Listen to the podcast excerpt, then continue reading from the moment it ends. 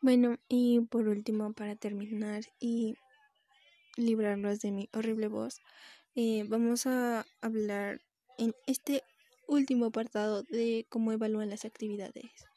Bueno, cada maestro evalúa a su manera. Por ejemplo, en español la maestra evalúa redacción, mmm,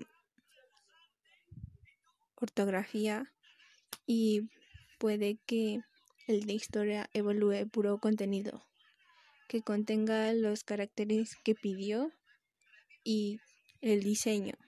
O sea, cada maestro tiene su forma de evaluar.